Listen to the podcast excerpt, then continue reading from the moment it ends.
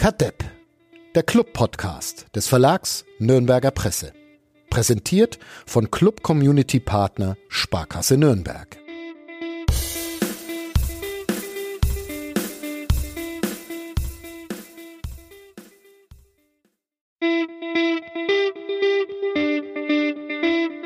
Kadepp, der Club-Podcast von nordbayern.de.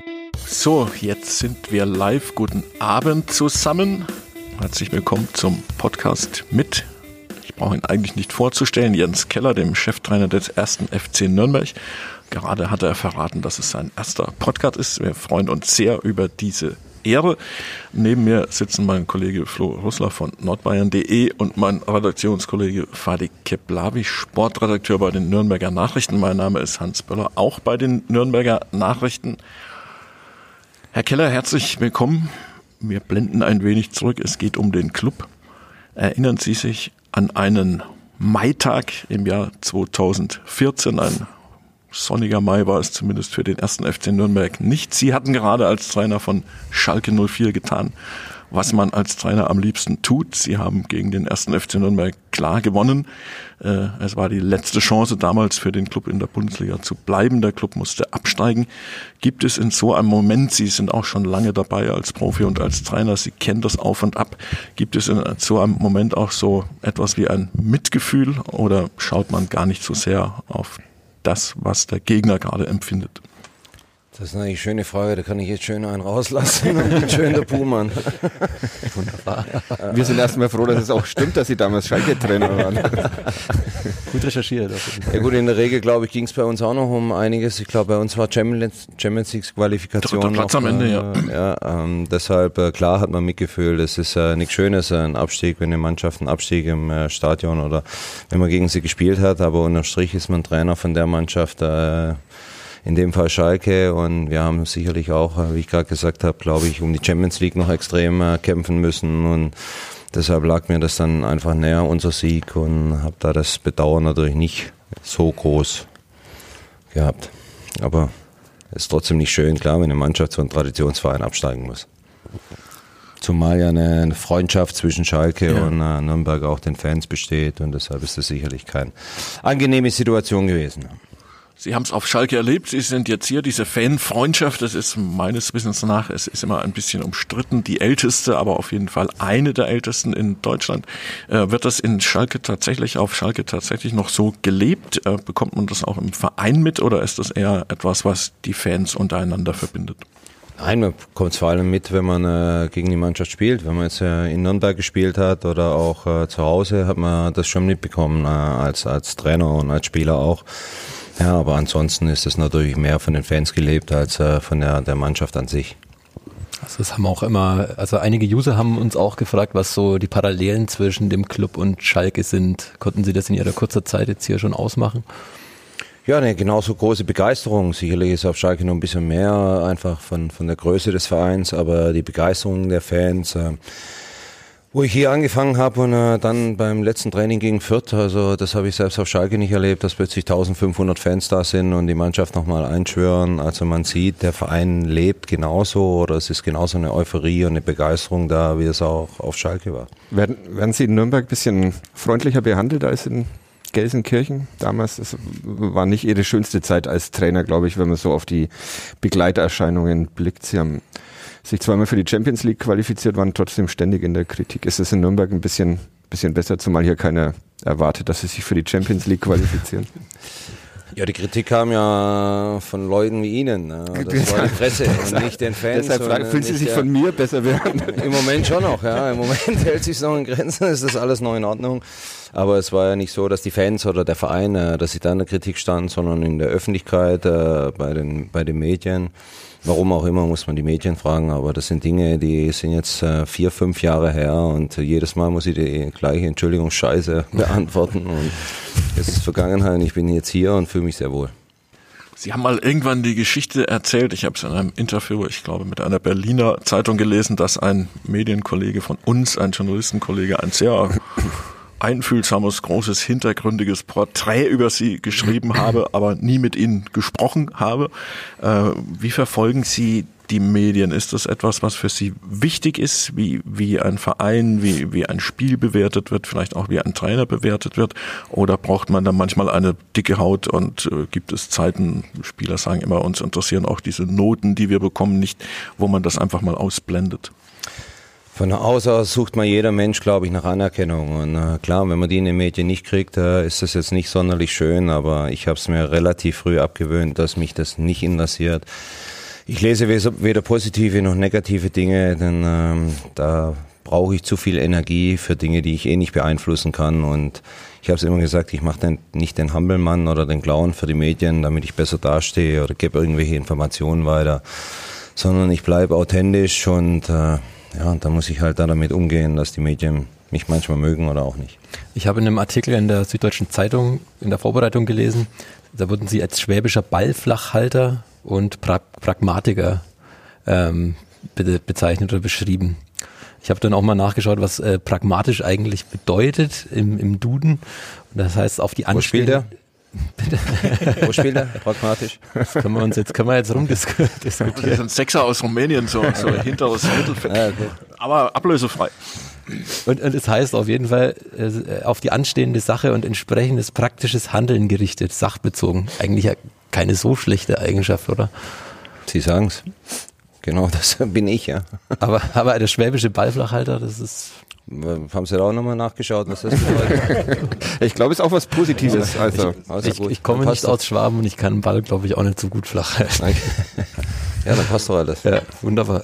Gab ein schönes Kompliment an einen ihrer Vorgänger, das war Dieter Hecking, der hier drei Jahre gearbeitet hat. Mit dem habe ich mich auch mal über das Thema unterhalten. Wir hatten da einen relativ offenen Austausch, also so eine Form gefunden, wenn, wenn Dieter Hecking etwas nicht gefiel, wenn er sich falsch bewertet fühlte, hat er das auch mal gesagt. Und da lernt man als Journalist natürlich auch gerne dazu. Ich glaube, keiner von uns behauptet, das, was wir, wir schreiben, ist die Wahrheit. Um Gottes Willen, das sind Einschätzungen. Man, man irrt sich wie jeder im Leben.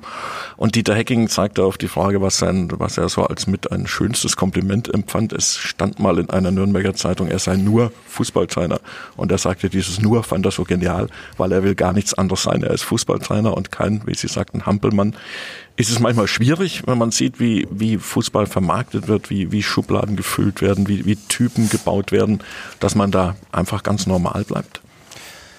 Ja, was heißt schwierig? Zum einen gehört es erstmal dazu, davon leben wir, dass es so vermarktet wird und dafür verdienen wir auch ein gutes Geld. Aber ich sage, es werden sehr viele Dinge einfach bewertet, getan, ob man lacht, nicht lacht und sonstige Dinge, was einfach nicht zu der Sache und nicht zu dem Spiel gehören. Ja.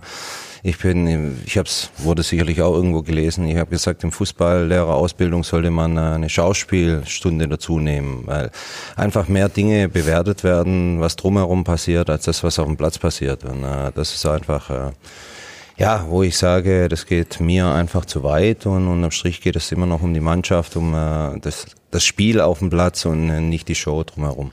Machen Sie diesen, diesen, diesen Job mit all seinen Begleiterscheinungen immer gerne eigentlich oder wünschen Sie sich manchmal, Sie würden vielleicht bei der Sparkasse Nürnberg arbeiten und keiner würde sich so sonderlich in der Öffentlichkeit für Ihre Arbeit interessieren und Sie würden vielleicht auch nicht ähm, alle zwölf Monate davor stehen, vielleicht entlassen zu werden. Also ist das manchmal ein Gedanke, den Sie haben? Oder? Ich habe mir das oft überlegt, aber ich kann, ich kann, nicht anders. Okay. Ich kann nichts anders außer Fußball. Also Sie haben Abitur gemacht, deshalb ja, könnte gut, vielleicht noch eine Ausbildung. Schon ein paar Wochen her. Okay.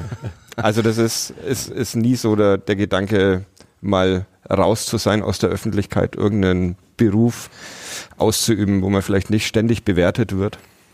Der Job an sich macht mir unheimlich viel Spaß und das in der Öffentlichkeit stehen äh, brauche ich jetzt persönlich nicht, aber das gehört nun mal zu meinem Job dazu. Das mache ich seit ich 18 Jahre alt bin, seit ich Profi bin. Äh, es gehört einfach dazu. Ähm, aber ich bin keiner, der sich in der Öffentlichkeit auch feiern lässt. Oder ja, mir wäre lieber, man würde mich nicht so kennen und ich kann auch ein normales Leben. Weil auch da geht es ja darum, was macht er wieder, was hat er gemacht, was tut er. Jetzt bin ich noch ein kleiner Trainer, also ich möchte mir gar nicht vorstellen, wie das beim Jürgen Klopp ist, äh, wenn der sich irgendwo bewegt. Äh, es gibt halt wenig Privatleben. Ich sage ja, da bin ich jetzt noch relativ klein, aber ja, aber das gehört nun mal zu dem Job und wie ich es gerade schon gesagt habe, wir verdienen deshalb auch ähm, ordentliches Geld und ich bin mir schon bewusst, dass das dazugehört. Aber manche Dinge sind halt einfach nicht mehr ja, der Realität nahe. Da werden irgendwie Fantasiedinge gebildet und, und das brauche ich nicht unbedingt, aber es ist nun mal so. Auch da wieder Pragmatiker. Ich nehme es so, wie es ist. Zu diesem, zu diesem Privatleben hätte ich äh, später auch noch eine Frage, aber ich habe versucht mit der, mit der Sparkasse. Ich habe schon, hab schon zur Kenntnis ja, genommen. Also, wir wollen unsere Sponsoren ja nicht ganz unerwähnt genau, lassen und unsere Vermarktung war ein gutes Stichwort. Also ich glaube, wir haben es unseren Zuhörern noch gar nicht verraten, wo wir heute eigentlich sind. Wir sind heute nicht im schönsten oder tollsten Podcast-Studio Nürnbergs. Wir sind in einem noch viel tolleren Studio. Wir befinden uns bei der Sparkasse Nürnberg und ähm, erstmal dafür vielen Dank, dass wir hier sein dürfen. Ähm, wir müssen aber natürlich noch unseren anderen Sponsor hier auch ähm, verkünden. Und zwar ist es äh, Toujours. Der, also CADEP wird präsentiert von Toujours, der Website-Lösung für kleine und mittelständische Unternehmen. Champions League-Technik zum Regionalliga-Etat. Mehr über professionelle Websites auf toujours.de. Das heißt, also buchstabieren darfst du es jetzt? Äh, gerne, das gerne. Ich, ich war so begeistert, wie fehlerfrei du nach, das jetzt hinlegst. Nachgeschlagen. T-O-U-J-O-U.de. Wo spielt der? ich glaube, es ist auch ein Sechser, aber wir, derzeit wir vereinslos. derzeit vereinslos.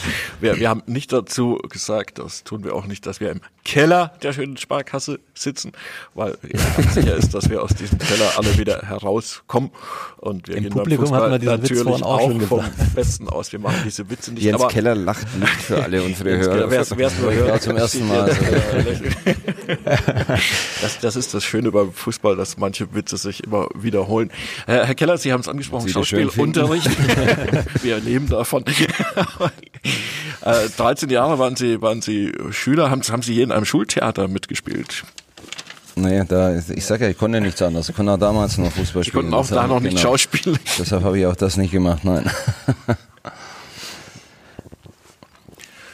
Der Weg zum Fußballprofi war zu Ihrer Zeit noch etwas anders, nehme ich an, als es heute der Fall ist. Also man wurde noch nicht mit in ganz jungen Jahren vollumfänglich sozusagen für den Beruf Profispieler ausgebildet in einem Nachwuchsleistungszentrum. Äh, das hat sich nach dem Jahr 2000 dann komplett geändert, als es die Nachwuchsleistungszentren gab, als der deutsche Fußball sich neu aufstellte nach einer leidlich verpatzten Europameisterschaft. Ähm, was hat das mit dem Fußball gemacht? Sind die Spieler heute anders? Sind sie professioneller? Sind sie vielleicht auch, manche sagen, etwas eindimensionaler? Hat sich da der Fußball sehr verändert, indem man sehr früh auf diesen Beruf hingearbeitet hat? Ja, ich glaube schon, dass, äh, aber das ist jetzt nicht nur die Leistungszentren, sondern auch die ganzen sozialen Netzwerke hat äh, sehr, sehr viel verändert und ja, in den Leistungszentren, glaube ich, äh, wird sehr, sehr gute Arbeit geleistet. Äh, nur es wird oft Konzepte vorgelegt, die nicht wirklich so gelebt werden. Unterm Strich werden Spieler geklont. Ja, man gibt die Individualität einfach her. Spieler, die was Besonderes machen. Ähm, ich habe es irgendwann, habe ich mal auch meine Ausbildung als Trainer gemacht und dann waren wir bei einem Verein und haben als Gruppe im Training zugeschaut und äh, da war das U12, U13. Dann kleiner getribbelt, verliert den Ball. Trainer schon das erste Mal, zweite Mal dribbelt, verliert wieder den Ball. Dann hat er den zusammengeschissen, wo ich gesagt habe, was ist das? Das ist das, was wir wollen als Trainer. Wir wollen äh, Spieler, die was Besonderes haben, die, die, ja, und das wird, glaube ich, in den Leistungszentren sehr, sehr oft, äh, da werden so Ballmaschinen, Passmaschinen entwickelt. Ähm, oft ist es dann so, dass in der U16 müssen viele gehen und dann holt man von einem kleinen Verein einen Trippler ja, wenn man denn äh, im eigenen Verein äh, nicht mehr nicht mehr zugelassen hat. Und ich glaube, da muss man schon aufpassen, dass man die Jungs nicht klonen, dass sie einfach zu sehr in der Schiene drin sind, äh, dass man sie auch mal als Jugendliche, ja, wenn die ich habe selber lange im Nachwuchs äh, gearbeitet und äh, wenn man das sieht, was, was die alles machen müssen und was sie dann nicht dürfen und wenn da mal einer irgendwas macht, dann wird er rausgeschmissen, dann kriegt er Druck, dann also ich glaube, da muss man schon aufpassen, ähm, aber es wird natürlich auch sehr, sehr viel Dinge richtig gemacht. Die Jungs sind natürlich körperlich schon sehr früh, sehr weit. Wenn man sieht, heutzutage spielen 18, 19, 20-Jährige in der Bundesliga, können körperlich mithalten.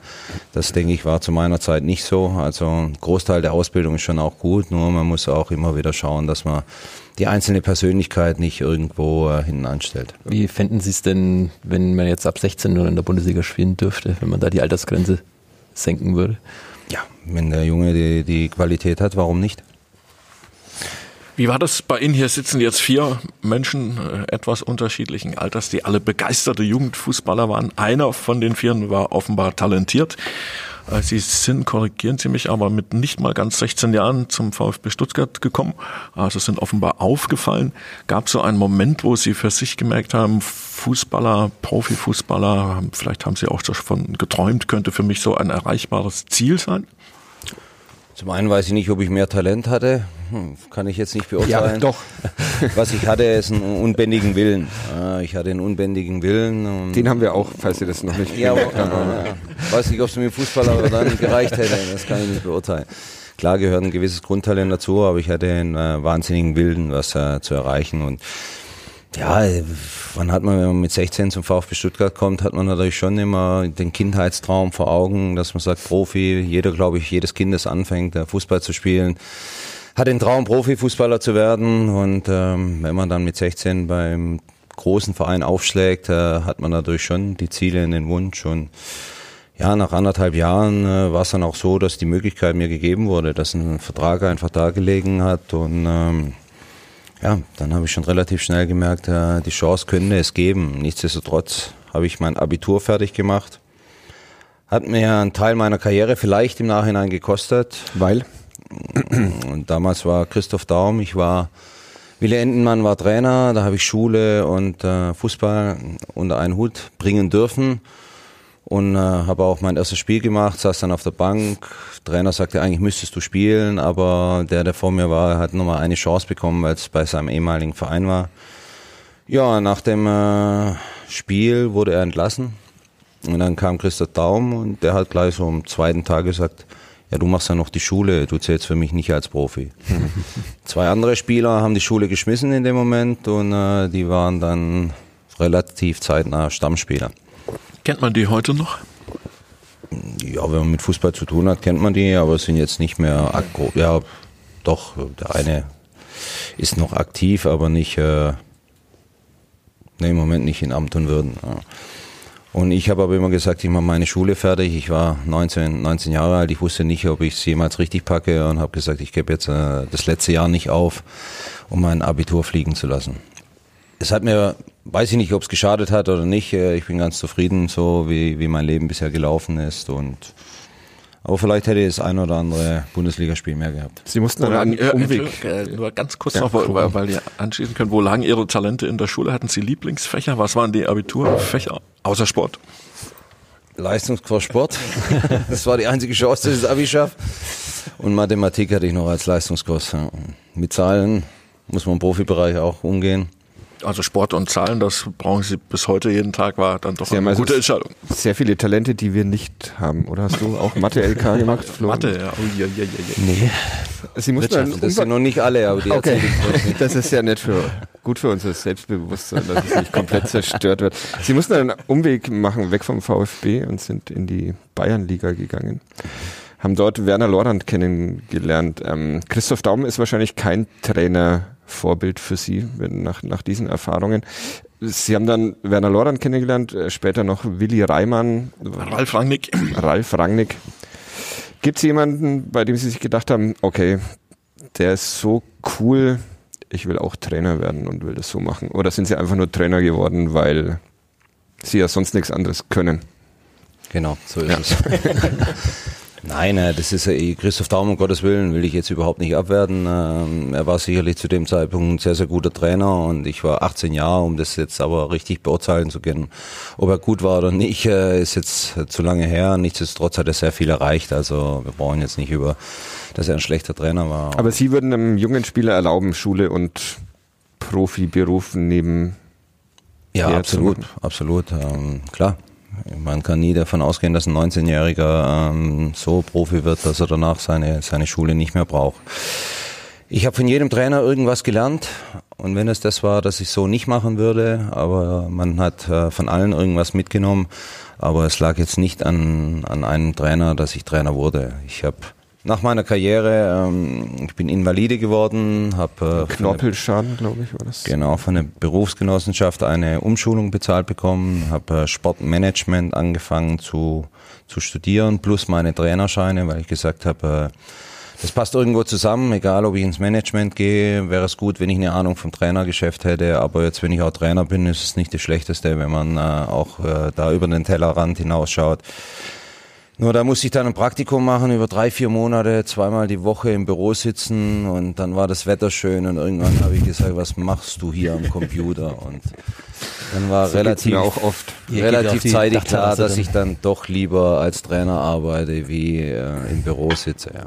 So oft denken wir uns das, wenn es im Sommer schön ist und wir sitzen im Büro, nur will uns keiner als Trainer haben. Aber so wie er manchmal schreibt, meint er schon, ihr seid Trainer. Ja, wir müssen ein bisschen so auf, auf, auf uns aufmerksam machen, sonst ja und das ist ja auch immer was Fußballlehrer-Ausbildung. Da muss man auch mit Medien umgehen. Äh, Ich weiß immer nicht, was die Medienvertreter mit Fußball zu tun haben, gelernt haben, Jetzt ist sich weiterbilden bald schon wieder zu Ende, glaube ich. Ja, aber das ist ein Trainer, wird sehr, sehr viel verlangt. Ja. Man muss mit Medien umgehen, man muss, äh, ja, aber ein, einer, der schreibt, ob der jemals mit Fußball was zu tun hat oder nicht, der schreibt halt. Das waren meistens begeisterte und schlechte Fußballer. Ich spreche von mir, wie Sie merken. Äh, Aber es ist tatsächlich so, ich muss unseren Berufsstand ein bisschen verteidigen, obwohl sie uns ja nicht angreifen. Aber klar, wir sind natürlich auch versucht, jeden Tag dazu zu lernen.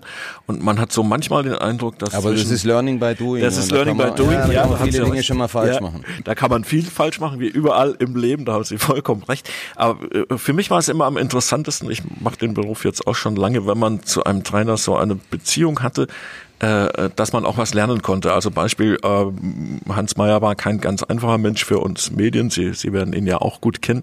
Äh, ein, ein sehr beeindruckender und wie sich herausstellen sollte, angenehmer Mensch. Und mit Hans Meyer hatten wir so einen kleinen Austausch. Äh, er konnte sich furchtbar aufregen über unsere Unfähigkeit und unsere Unwissenheit. Und bestimmt hat er immer recht gehabt. Aber er hatte dann so oft, oft so unter der Woche einmal so eine Art, ich übertreibe mal ein bisschen Schulung gemacht, wo er uns erklärt hat, deswegen habe ich das und das und das gemacht. So und jetzt, Hans, was glaubst du? Oder damals waren wir per Sie, warum habe ich das gemacht? Meine Antworten waren immer denkbar schlecht und falsch. Und der hat es mir dann erklärt. Und das ist so ein Punkt, wo, wo ich dann später auch zu Hans sagte, ich bin dir dafür auch wirklich dankbar, äh, weil das ein gutes Miteinander war. Und er hat gemerkt, ja, es gibt durchaus Journalisten, die gerne dazulernen, die sind nicht alle unwillig oder, oder, oder alle negativ. Äh, heute wäre sowas wahrscheinlich gar nicht mehr möglich. Oder hatten Sie mal so eine, eine Beziehung, dass Sie offen mit, mit Kritikern aus den Medien zu Nein. haben Sie Hans Meyer schon kennengelernt? Ja, wir haben uns sicherlich. Also hier in, in, in, in Nürnberg? Nein, nee, nein, noch nicht. Also er ist noch nicht also ich mal. habe auch noch nicht so viele kennengelernt, äh, außer meine Wohnung und äh, das Clubgelände. Ansonsten war jetzt noch nicht so viel Zeit für andere Dinge. Das wär- von Nürnberg auch noch gar nichts gesehen von der Stadt. Das ein oder andere Restaurant zum Essen, aber ansonsten nicht allzu viel. Das ist tatsächlich auch eine Frage, die ich noch stellen wollte. Äh, mein Kollege Sebastian Gloser, dem ich im Büro gegenüber sitze, hat die kürzlich einem anderen Trainer aus dem American Football gestellt. Ähm, und da habe ich ausnahmsweise mal zugehört bei diesem Telefonat, sonst höre ich dem Kollegen leider zu selten so, zu. Aber da habe ich mal zugehört und der äh, fragte eben, wie schwierig das für Trainer ist, in einer Stadt anzukommen. Also für Spieler stellt man sich immer relativ einfach vor, die gehen mit den Mannschaftskollegen Playstation spielen, essen, in die Disco, wohin auch immer. Aber der Trainer ist ja dann doch nochmal so eine Einzelperson, kann schlecht zum Playstation spielen bei Hanno Behrens oder wem auch immer äh, vorbeigucken. Da lerne ich aber die Stadt auch nicht kennen, wenn ich bei Ihnen Ja, aber wie, wie, wie, wie schafft man sich so ein soziales Umfeld in, in, in der Stadt? Man wechselt relativ häufig den, den Arbeitgeber als Trainer. Kommt man da überhaupt in der Stadt an oder äh, ist das immer noch, äh, bleibt da immer so eine Distanz zu der Stadt, weil man sich eben kein soziales Umfeld so leicht aufbaut? Ist ja wahrscheinlich auch die Freundschaftspflege relativ schwierig. Also Es hat jetzt nichts äh, mit Distanz zu tun. Sicherlich ist es so, dass man, ähm, ja, man hat aber auch ein, ein Trainerteam, ja, wo, wo fünf, sechs, sieben Leute dabei sind, wo man auch da, aber ein soziales Umfeld natürlich aufzubauen, ist unheimlich schwierig außerhalb vom, vom Platz. Klar, da müsste man schon mal das ein oder andere Jahr länger irgendwo sein, dann würde sich das sicherlich auch ergeben, aber als Trainer guckst du erstmal, dass du deinen Job machst äh, und das äh, akribisch, kostet unheimlich viel Zeit und Energie. Und dann hat man abends auch nicht mehr allzu viel Lust, irgendwas zu tun, außer vielleicht nur mit dem Kollegen was essen zu gehen und äh, sich wieder ausruhen und am nächsten Tag wieder voller Energie zu sein. ich habe heute mal irgendwo die Zahl gelesen. Ich glaube 0,85 Jahre ist ihre durchschnittliche Arbeitsdauer bei als Trainer, was wahrscheinlich auch damit zusammenhängt, dass es in Ingolstadt nicht nicht allzu lange war und in Stuttgart nicht allzu lange ja, gut, war. Stuttgart Was dann, war ja Übergangstrainer, genau. das war ja exakt. nicht so also Ingolstadt. Ansonsten war ich weit über dem Durchschnitt, glaube ich. Ja. Aber- Aber Schalke 22 Monate, 16 oder 17 Monate äh, bei Union Berlin. Ich glaube 13 Monate ist der Durchschnitt irgendwie Mhm. wie ein Trainer. Aber lässt man sich da emotional auf den Verein dann auch tatsächlich ein oder und auf die Stadt? Oder denkt man sich, ja, in fünf, sechs, sieben, acht, vielleicht 14 Monaten heißt es eh wieder Koffer packen, umziehen. Nein, auf den Verein auf jeden Fall, ja, auf das Umfeld, auf die Fans, ja. Ähm, nur bin ich auch wieder da Realist und bodenständig, dass ich weiß, wenn es zu Ende ist, dann äh, packe ich meine Koffer und muss mich wieder woanders drauf einlassen. Ich sage immer, zu 100 Prozent committen in der Zeit, wo ich da bin. Aber dann muss der Verein auch wieder irgendwo weg sein, weil sonst äh, platzt mir irgendwann das Herz, wenn ich jeden Verein, wo ich gespielt habe und als Trainer bin, äh, so viel Platz habe ich nicht. Sicherlich hat man mehr Kontakte noch zu dem einen oder anderen Verein und hat auch drumherum ein bisschen mehr aufgebaut, aber man muss einfach in diesem Job realistisch sein, denn am Verein interessiert es auch keinen, ob ich mich hier wohlfühle, ob alles toll ist, die schmeißen mich trotzdem raus. Ja. Und äh, so ist es bei mir dann auch. So, solange ich da bin, werde ich 100 Prozent alles dafür geben, dass wir erfolgreich sind. Aber wenn es dann irgendwann nicht mehr so ist, dann packe ich auch wieder meine Koffer und muss auch für neue Dinge wieder offen sein. Ihre Familie lebt noch in NRW, glaube ich, habe ich gelesen. Wann wäre denn der Zeitpunkt, wo Sie sagen, ich hole meine Familie jetzt zum Beispiel nach Nürnberg? Gäbe es so einen Zeitpunkt oder? Den äh, wird es im Trainerjob bei mir nie geben, nein. Ja, weil äh, was soll dann meine Familie, meine Kinder haben einen Standpunkt, ja, die haben ja soziales Umfeld, äh, so ab wann, die sind jetzt 18 und 20, also soll ich da jetzt noch sagen, komm, wir ziehen nach Nürnberg, ja, die würden mir was erzählen. Was nicht an Nürnberg liegt, hoffentlich. Nein, um Gottes Willen, nein, nein, aber die haben ja selber, die kommen gerne und sind gerne zu Besuch da und äh, ja, und ich fahre dann auch immer wieder nach Hause, aber ja, die jetzt umsiedeln, glaube ich, als Trainer braucht man eine Basis, wo die Familie ein soziales Umfeld hat äh, und nicht immer wieder von einer Stadt zur anderen reist. Der, der, der Herzensverein bleibt dann der VfB Stuttgart wahrscheinlich, oder? Ich habe es gerade erklärt, wie das mit dem Herzen ist. Aber das für einen muss doch Platz sein. Nein, es ist einfach so, dass äh, VfB Stuttgart ich sicherlich am längsten meiner fußballerischen Dasein, sowohl als Trainer als auch äh, als Spieler, am längsten dort war. Und sicherlich ist es ein Verein, äh, wo ich auch viel zu verdanken habe, wo ich meine Jugend, meine erste Profi-Einsatz, äh, meine erste Profistation als Trainer, aber nichtsdestotrotz äh, sind jetzt die ganzen handelnden Personen auch ganz andere. Und deshalb schaue ich da genauso drauf wie auf jeden anderen Verein. Führen Sie, führen Sie als Privatmensch Jens Keller manchmal Trainerdiskussionen mit Freunden mit Blick auf andere Vereine und denken sich, wie können die immer noch an dem festhalten? Und Man macht sich sicherlich viele Gedanken. ja. ja, aber das geht nicht nur um Festhalten. Manchmal gibt es auch Entscheidungen, warum derjenige Trainer dort wird, wo man, ja, wo für einen persönlich nicht, nicht klar ist, aber es gibt immer irgendwo Gründe, warum Vereine sich so entscheiden. Es war in Schalke doch dann bes- besonders schwer für Sie. Also ich kann mich noch an die Zeit erinnern, Sie standen ja eigentlich permanent in der, äh, unter Kritik auch und Da waren wir wieder bei den fünf, sechs Jahren her. Scheiße haben Sie da vorhin, glaube ich. Ja, ja, also die Champions League erreicht und trotzdem Kritik zweimal, ja. Ja, klar, aber soll ich jetzt nochmal über Dinge, die fünf, sechs Ja. Jahre in der Vergangenheit, ich glaube, ich habe sogar ge- gehört, dass sie sehr viel lesen und gelesen haben. Ich glaube, das habe ich schon in 150 Interviews gesagt und irgendwann muss es auch einfach mal gut sein mit Schalke. Ich war erfolgreich für mich. Ich habe eine gute Bilanz und, und äh, dann muss auch einfach mal nach fünf, sechs Jahren genug sein mit Schalke. Ich, hab, ich, ich darf ich hier eins, FC eins, eins habe ich noch, weil ich auch was gelesen habe und da werden wir noch ein bisschen bei dem Thema Verein kennenlernen und Stadt kennenlernen. Sie haben in Ihrer Zeit als, als Co-Trainer von, von Christian Groß beim, beim VfB mal der Stuttgarter Zeitung oder den Stuttgarter Nachrichten ein Interview gegeben und haben unter anderem ging es darum, dass Groß so unnahbar rüberkam und Sie haben gesagt, ähm, dass Sie es verstehen, weil ähm, er kannte keinen im Verein, er wusste nicht, auf wen er sich verlassen kann und musste sich erstmal einen Überblick verschaffen im Verein. Wissen Sie beim ersten FC Nürnberg schon, auf wen Sie sich verlassen können und haben Sie schon den kompletten Überblick über diesen Verein oder ist das ein längerer Prozess? Was ich früher alles gesagt habe, schon Wahnsinn. Nein, aber das ist ja klar, man kommt Also ist man da so misstrauisch, wenn man, wenn man, wenn man neu in einen Verein kommt? Muss man da wirklich Ich weiß nicht, ob Misstrauen achten, so das Richtige ist. Das weiß ich nicht, ob das das äh, richtige Wort ist, Misstrauen. Aber sicherlich muss man schon mal äh, Strömungen äh, schauen. Ja? Wer wo was zu sagen hat, wie stark ist wer, auf wen, welche Meinung ist wichtig. Und äh, da muss man schon einfach mal ja, so ein bisschen reinhören und, und das Gefühl kriegen. Ja. Ich habe es immer am liebsten klar, wenn ich mit meinen Leuten, wo ich zusammenarbeite, jetzt äh, unser Sportvorstand, ein sehr, sehr enges Verhältnis, ein vertrauensvolles Verhältnis habe, ähm, was auch hier sehr, sehr gut ist äh, bis jetzt. Aber man weiß nie, wenn die Krise richtig kommt und wenn wir richtig ein Problem haben, wie die Situation ist. Ich habe ein sehr, sehr gutes Gefühl mit den Leuten hier.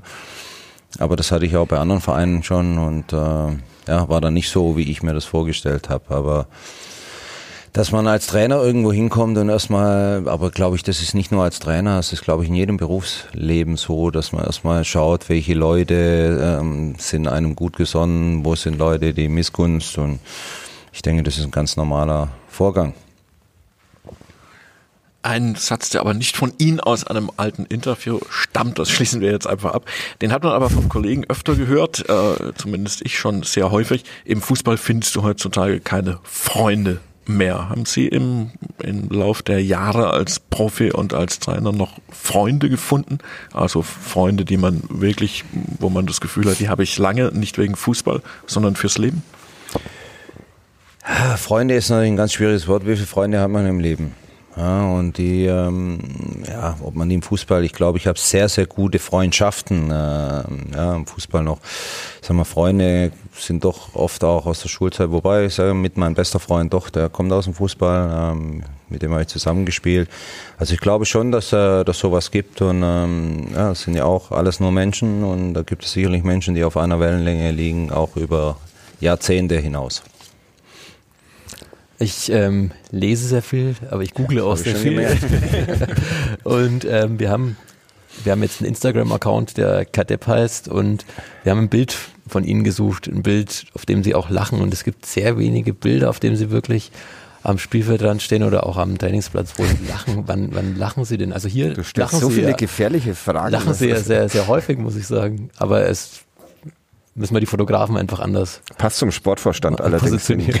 Das ist, äh, das ist das Bild, was auf Schalke von mir gemacht wurde. Und das ist, äh, ich habe mit vielen Vereinen nach Schalke geredet, wo jeder dann gesagt hat, du bist ja gar nicht so, wie du in der Öffentlichkeit dargestellt wirst.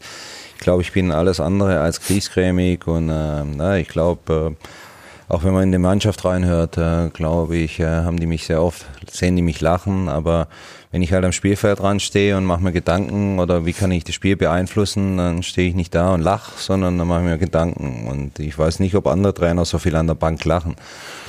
Und ich glaube, im Training äh, sieht man mich oft genug lachen, aber das ist halt immer, was wollen die oder was wollen die Medien rausheben und das war extrem bei Schalke, wo sie halt rausgehoben haben, dass ich nicht lache. Und und das sind wieder Dinge, wo ich gesagt habe, kann ich nicht beeinflussen. Menschen, die mich kennen, die mich näher kennengelernt haben oder mit mir auch mal eine Zeit verbracht haben, die wissen schon, wie viel ich lachen kann. Wie bringt man sie denn zum Lachen? Außer wir mit unseren Fragen. Fragen. Flachpasswitzen. Da gibt es jetzt kein äh, besonderes Rezept. Ähm, ich, ja, ich glaube, Christian ist noch nicht so lange da, aber er hat mich schon ein paar Mal lachen sehen und ich weiß nicht, ob er immer mitlacht, weil er ein bisschen, das ist peinlich, so gewisse Dinge macht. Eine Maske. Sie hatten, Herr Keller, beim Fußball mehr als genug Gründe zu lachen. Sie sind ein, als Profi ein absoluter Aufstiegsspezialist gewesen. Fünf Aufstiege waren es, glaube ich, insgesamt. Der legendäre mit den Münchner Löwen aus der Bayernliga in die Bundesliga. Sie haben als Trainer zwei Aufstiege geschafft, wenn man so sagen will, nämlich mit Schalke 04 in die Champions League. Große emotionale Momente. Äh, gibt es ein, zwei, drei Momente, wo Sie sagen würden, da war ich, das waren meine glücklichsten bisher als Trainer? Als Trainer. Ja gut, wenn man, wenn man klar mit Schalke ähm, Champions League erreicht und vor allem, äh, wenn man jetzt äh, gesehen hat, wir mussten ja eine Qualifikation spielen gegen Saloniki. Ein ganz brutales Spiel war in Freiburg, äh, spielen wir, sind Vierter, Freiburg war Fünfter, gewinnt Freiburg, haben sie die Qualifikation, gewin- gewinnen wir, haben wir die Qualifikation. Und es war natürlich schon ein Moment, äh, wo es damals, ist heute nicht mehr so viel, 20 Millionen ging äh, und man die Champions League. Und dann kann man sich vorstellen, ich als kleiner Trainer, Schalke 04, großer Verein. Und wir haben das Spiel gewonnen und haben dann auch die Relegation dann oder halt die Relegationsspiele gegen Pauk Niki erfolgreich gestaltet. Das war schon so ein Moment, was, was ganz Spezielles und ganz Besonderes ist. Aber für mich ist jeder Sieg was, was Spezielles und was Besonderes. Sie haben nachgefragt als Trainer. Ich schließe daraus, vielleicht waren es als Spieler, wo man noch nicht diesen Druck hat, dass man so viel Verantwortung scheinbar alleine zu tragen hat, vielleicht schönere Momente erlebt. Sie waren ja sogar, ich glaube, ohne Einsatz, aber deutscher Meister mit dem VfB, eine Medaille haben Christoph Daum. bekommen. Unter Christoph Daum, genau. Hatten Sie als Spieler die schöneren Momente? Ist das das unbeschwertere Leben? Was waren da Ihre, Ihre persönlich schönsten oder sind Ihre persönlich schönsten Erinnerungen? Und haben Sie tatsächlich eine Medaille bekommen oder hat die Christoph Daum dann nicht verteilt, weil, weil Sie in der Schule waren? Oder? so schlimm war es nicht. Die habe ich schon auch sogar die Schale hochgehoben. Okay. Nein, äh, ja, was als Spieler ist es sicherlich äh, klar, man ist einer von vielen. Es ist als Trainer bist du der eine und deshalb sind egal die die negativen Situationen musst du als Trainer klar mit deinem Trainerteam, aber als Spieler gehst du in einer Gruppe irgendwo unter oder oder gehst mit. Und ähm, klar gab es als Spieler, Sie haben es gesagt, ich habe äh, vier oder fünf Aufstiege gemacht und da waren ein paar spektakuläre Aufstiege dabei. Ähm, 6 zu 3 äh, mit Frankfurt ja, da, wir haben mit drei Torunterschied gewinnen müssen und sind, glaube ich, noch zehn Minuten vor Schluss mit einem Tor zurückgelegen. Gegen Reutlingen. Gegen Reutlingen, genau. Also die Uhrzeiten weiß ich nicht mehr, aber es war relativ knapp und ja. Ja, und das haben wir dann noch gepackt. Wir haben im letzten Spiel mit Wolfsburg ähm, gegen Mainz gespielt und äh, wer gewinnt, steigt auf. Ähm, das sind oder auch den Durchmarsch mit 60 München, äh, die erste Mannschaft in Deutschland, die von der Bayernliga in die Bundesliga aufgestiegen ist. Also da waren schon sehr, sehr viele ja, tolle Momente dabei als Spieler und kann ich auch nicht eins rausholen. Ich habe Euroleague gespielt, wir haben 3-0 zu Hause verloren gegen Rotterdam und gewinnen 4-0 in Rotterdam. Also es sind alles solche Momente, die, die schon toll sind im Fußball. Ich glaube, fällt so ein bisschen auf, Entschuldigung, Fadi, dass Sie ein großes Fable offenbar immer hatten. Vielleicht hat der Zufall mitgespielt für solche Traditionsvereine mit dieser Kraft wie 1860. Vorher VfB Stuttgart, Schalke, später Trainer Union Berlin, FC Köln. Jetzt erster FC Nürnberg. Ist das was, was Sie ein bisschen suchen oder hat sich das ergeben? Nein, wenn man die Möglichkeiten hat, äh, solche Dinge auszusuchen, dann geht man klar zu Vereinen, die leben, äh, wo man, wo man auch äh, was bewegen kann, wo, wo Fans da sind, wo eine Stimmung da ist, wo eine Tradition da ist. Das ist ja, ist ja was unheimlich Schönes, für so einen Verein zu spielen, aber auch als Trainer. Das ist schon was Besonderes, wie Vereine, wo sich, wo sich ja wenig Menschen interessieren. Da fehlen natürlich die Emotionen. Andererseits ist natürlich auch nicht so der negative Druck da, wenn es mal nicht läuft, gar keine Frage. Aber ich bin eher der Typ, der die positiven Dinge da rauszieht und Vereine wie Nürnberg oder Schalke, ja, die haben so viel Wucht und so viel Energie und da macht es natürlich viel, viel mehr Spaß zum Arbeiten, klar. Die Wucht haben sie ja nach dem Spiel gegen ich darf, ich darf nicht mehr sprechen. Das nee. ist sehr tragisch. ich könnte gerne so, mehr. So gute Witze machen, so aber ich habe so viel gelesen. Ich habe hab einmal was nicht gelesen, also einmal was gesehen auch, deswegen möchte ich das gerne ja, noch sagen. Bitte. Und zwar, ähm, die Wucht haben sie ja auch erfahren im, nach der Niederlage gegen Wien Wiesbaden. Ähm, da gab es ja Pfiffe aus der Kurve in Nürnberg und dann sind sie vorangegangen, haben sich vor die Mannschaft gestellt und sind dann auch, das habe ich noch im, im Blick, wie sie dann auf die Kurve zulaufen. War das so ein spontaner Entschluss, dass Sie da auch sofort hingehen? Ja, das ist, äh, ich gehöre zu der Mannschaft. Ich bin nicht, ähm, das ist immer, was ich meiner Mannschaft vermitteln möchte. Wir sind ein Team. Klar bin ich derjenige, der gewisse Dinge entscheidet und sagt, aber nichtsdestotrotz ähm, gehören wir irgendwo zusammen und dann äh, kann es auch nicht sein, dass ich mich verpisse, wenn schlecht läuft. Andererseits bin ich jemand, wenn es gut läuft, bin ich aber auch nicht der, der vorne steht. Ja, dann nehme ich mich schon zurück. Ähm, aber wenn es schlecht läuft, glaube ich, muss man als Cheftrainer vorne weggehen. Und ich kann nicht mit den Fingern auf andere zeigen. Ich gehöre zu der, zu der Mannschaft. Ich habe äh, große Verantwortung äh, bei den Dingen, die ich da mache. Und äh, deshalb war das für mich völlig, völlig normal, dass ich da, da dabei bin. Mhm. Jetzt, ich, so, jetzt, darf ich. Das ist sehr schön. Wie lange, weil Sie von der Wucht gesprochen haben, wie lange dauert es, bis der erste FC Nürnberg wieder diese Wucht entwickelt, die viele in diesem Verein vermuten? Ist das auch ein längeres Projekt oder ist das äh, einfach inzwischen. Was genau meinen Sie da konkret? Ähm, steigt der erste FC Nürnberg wieder auf? ich denke, da bin ich komplett der Falsche. Ja. Immer bodenständig, dachte, der was bin ich, äh, schwäbischer Flachpass oder was bin ich alles? Haben nicht wir geschrieben. Genau, nein, ich glaube, wir sollen Step by Step schauen, dass wir aus der prekären Situation, wo wir aktuell sind, ähm, wir sind mehr Richtung dritte Liga als Richtung Bundesliga, da müssen wir uns bewusst sein. Und deshalb sollten wir Step by Step äh, gehen und nicht jetzt irgendwas in naher Zukunft oder ferner Also in Zukunft, dieser Saison äh, nicht mehr. Das ist nicht äh, das Ziel. Wenn es Okay. dann so kommen sollte, nehmen wir es gerne mit. Gut. Aber Das ist beruhigend. Jetzt dürft ihr wieder fragen. Jetzt. Das ist eine Frage, Herr Keller, die hört man hier oft. Das hängt natürlich sehr stark mit der bewegten Geschichte dieses Vereins zusammen. Kein Club ist so oft abgestiegen, kein Club ist so oft aufgestiegen. Geht ja auch nur, man kann nur oft aufsteigen, wenn man oft abgestiegen ist. Aber es ist im, im Grunde seit 50 Jahren ein, ein permanentes Auf und Ab und, und oft hört man, ah, die haben den Bezug zur Realität verloren. Sie haben es ja gerade angesprochen, Sie wissen alle, man steht näher an der, an der dritten Liga als an der Bundesliga. Das kann ja auch jeder in der Tabelle lesen. Ist es wirklich jedem bewusst? Ich frage deswegen, weil es ja manchmal schwierig sein kann. Man stellt eine Mannschaft zusammen, Perspektive ist Zwei-Jahresplan, dann wollen wir oben mitspielen, äh, idealerweise aufsteigen und dann passiert etwas ganz anderes und man muss auf einmal das machen, was Wien Wiesbaden hier vorgeführt hat, Abstiegskampf führen. Ist es manchmal schwierig, den Schalter umzustellen? Ist es für Sie auch schwierig gewesen, den Männern bewusst zu machen, Leute, es ist, vergesst mal diesen Zwei-Jahresplan Bundesliga, jetzt ist es Abstiegskampf. Nein, ich glaube, das braucht man äh, den Leuten. ähm, Es gibt ja auch Leute, die im Verein Verantwortung haben, die irgendwelche äh, Konzepte und Dinge erarbeiten müssen. Und das ist ja völlig legitim, dass man einen Zweijahresplan da hinlegt und dass man da eine Idee hat, äh, wie man das angehen möchte. Nur wenn dann halt Dinge dazwischen kommen, die nicht so laufen, äh, dann muss man mit denen auch umgehen. Aber Leute, die Konzepte entwickeln, müssen ja äh, mittelfristig, langfristig einen Plan vorlegen. Nur aktuell ist der kurzfristige Plan aber, dass wir aus der Misere rauskommen und ich hoffe, dass, dass das jeder, jeder verstanden hat. Ja? Und äh, vor allem wichtig ist mir, dass jeder Spieler das verstanden hat. Und, äh, ja, und ob das die anderen dann verstanden haben, das ist mir dann egal. Hauptsache die Mannschaft versteht, äh, um was es geht. Die Mannschaft versteht es, sie sind zuversichtlich. Sonst wäre ich nicht mehr hier, denke ich, ja. Ich bin eigentlich sehr zuversichtlich, äh, wenn ich jetzt auch die Mannschaft gesehen habe, wie sie gearbeitet hat, wie sie, ja, wie sie Dinge umsetzt, äh, wie sie will. Also bin ich überzeugt, dass die Mannschaft versteht, um was es geht. Weil Sie das jetzt gesagt haben mit dem Sonst wäre ich nicht mehr hier, haben Sie irgendwann in Ihrer Trainerkarriere mal mit dem Gedanken gespielt, selber aufzuhören, wo wir jetzt fast wieder bei diesen Schalke vor fünf, sechs Jahren wären? Also wäre das eine, eine Option für Sie, dass Sie von sich aus sagen, tschüss? Was bin ich Schwabe, ne? Wenn ich von mir aus Tschüss sagen würde, würde ich einiges an Geld.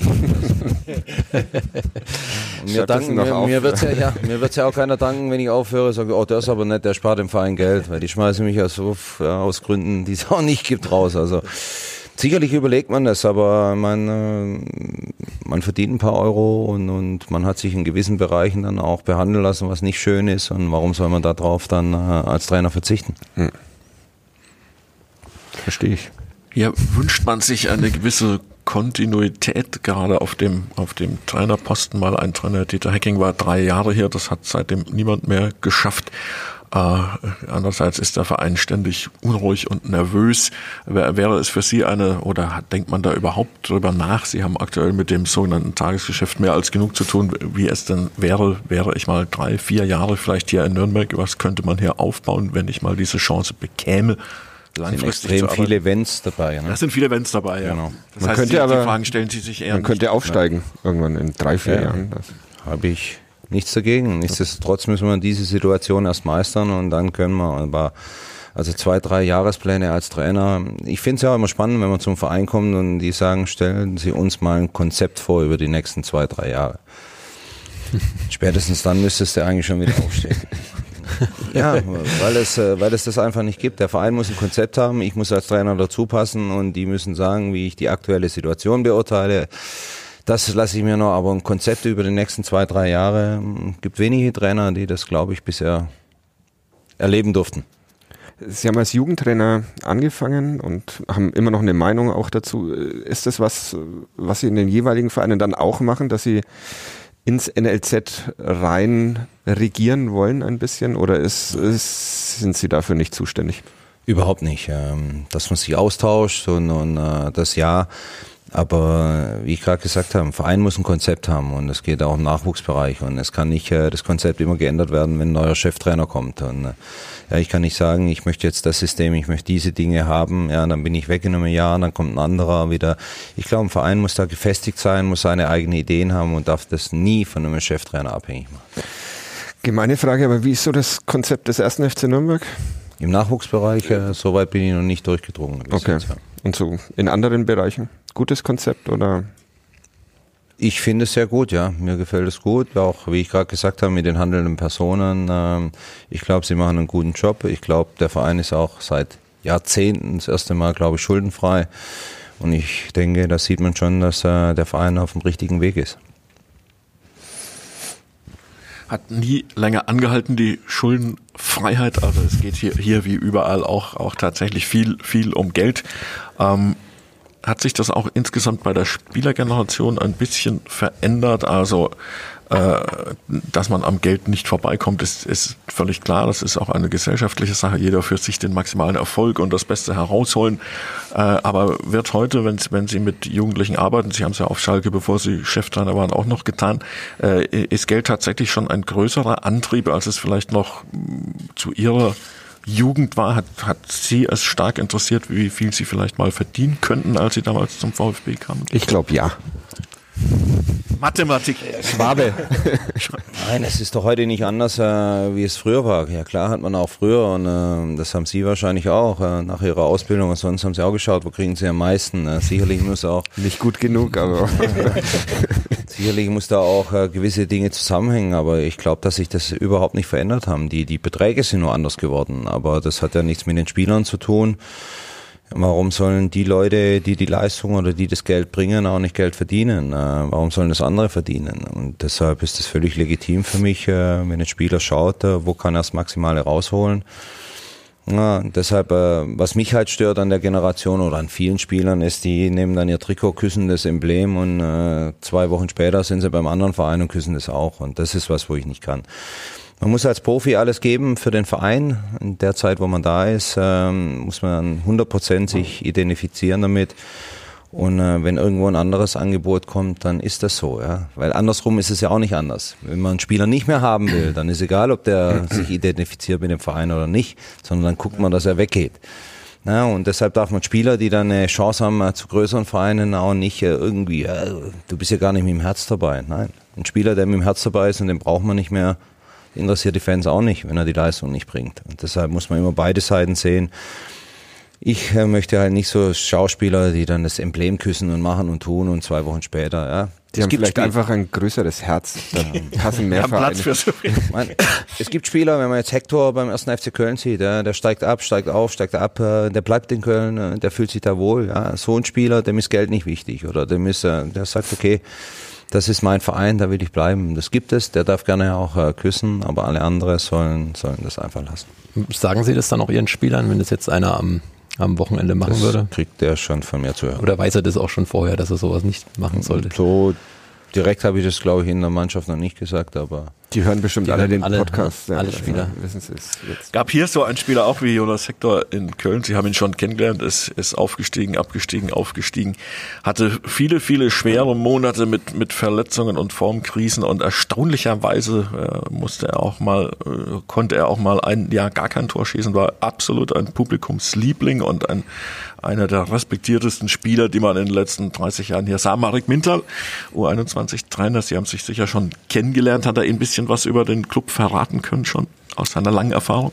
Nein, äh, ich habe jetzt mit Marek nur kurzen Kontakt immer wieder wegen Spielern, aber jetzt nicht, äh, dass wir uns da unterhalten haben über den Verein. Über man merkt natürlich, was er hier für, für ein Spieler ist, äh, auch bei einem im Umfeld, gar keine Frage. Er hat sehr viel geleistet für den Verein. Aber wir tauschen uns, wenn aus über Spieler. Hans Böller hat Marek Mintal im Podcast erwähnt, wie fast immer. Das, jetzt haben wir eigentlich alles erledigt, was es zu erledigen Herr Keller, jetzt gehen die Witze auf meine Kosten. Wir bräuchten, wir bräuchten immer noch so ein Besser auf Ihre als auf meine. Ja, wir haben aber noch was. Ähm, dieser Podcast heißt ja Kadepp. Also Wissen, wissen Sie eigentlich, was ADEP ist oder was KADEP ist in diesem Fall? Nee, aber Sie werden mich aufklären jetzt. Ja, wir haben. Haben Sie ähm, tatsächlich noch nie den Spruch gehört, der Club ist ein Depp? Kenne ich, ja. Aber, Und dass der Club ein Depp ist, haben Sie noch nicht.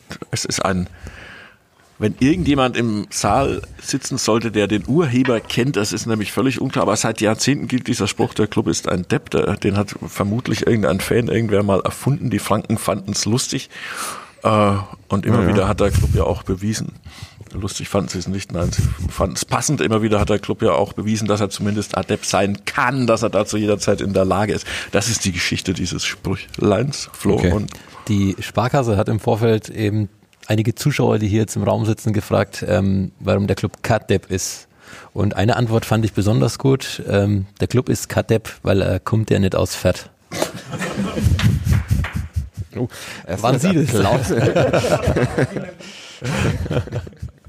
Haben Sie es Grüße an den verstanden? Kollegen Michael Es ist, Fischer. wer, wer nur zuhört, es ist niemand im Saal aufgestanden, aber vielleicht lernt er es noch. Soll ich es übersetzen noch? Oder soll ich's das habe ich schon verstanden, das ist ja nicht so schwer. In Fürth waren sie ja schon. War ich schon öfters, ja. Genau. Da- Das Franken-Derby, war das was Besonderes oder sehen das nur wir so? Und für Sie war es das allererste Spiel noch dazu an Ihrem Geburtstag, wenn ich es richtig im Kopf habe.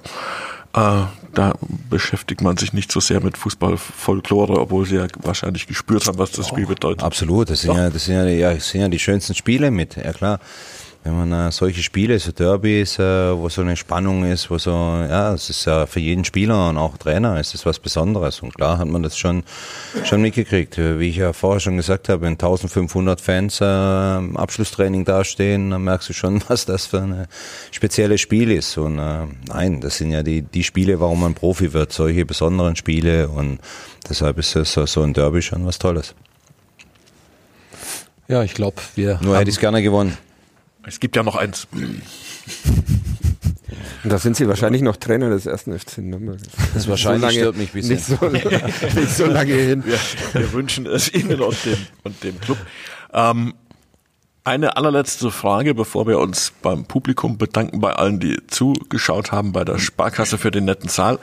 Jens Keller, es käme, nehmen wir an, wir glauben ja an das Gute, an eine gute Fee und sagt Jens Keller, Sie haben für die nächsten Monate bis Mai drei Wünsche frei. Welche könnten das sein? Da kommt der Realist.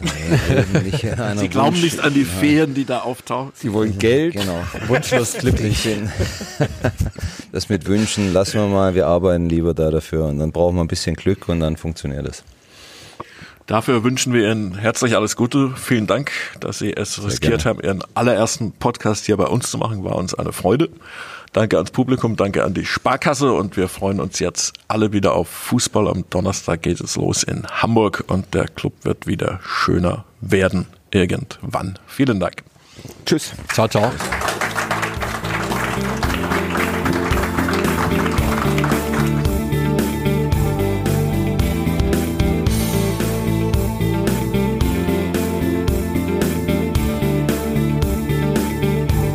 Mehr bei uns im Netz auf nordbayern.de.